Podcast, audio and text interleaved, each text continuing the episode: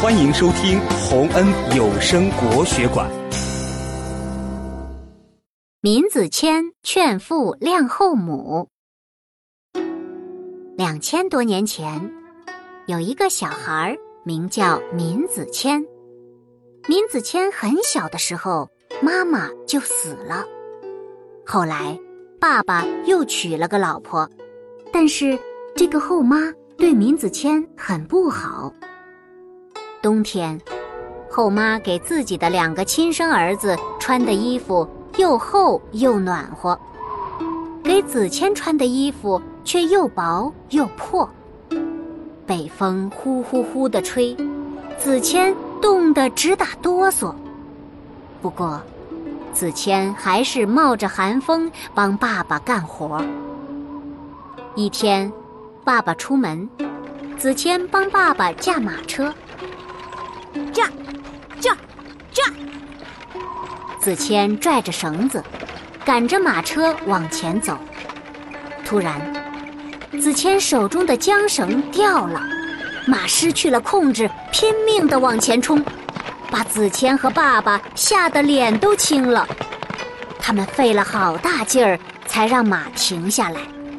爸爸生气极了，驾车这点事儿都做不好，以后还怎么做大事？说着，他拉过子谦就要打。这时候，爸爸才发现，可怜的子谦小手冰凉，浑身打着哆嗦，嘴唇都冻紫了。他心想：啊，原来子谦是因为手冻僵了才掉了绳子。唉，我真是错怪他了。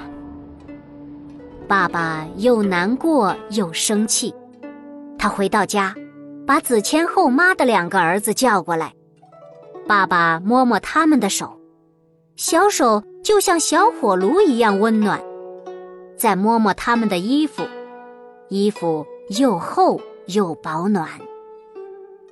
爸爸生气地对后妈说：“子谦虽然不是你亲生的，但你怎么忍心让他冻成这样？”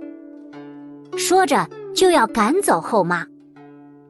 这时候，子谦却走过来对爸爸说：“爸爸，你不要赶后妈走了，原谅她吧。”爸爸疑惑地问：“为什么他这么对你，你还帮他说话？”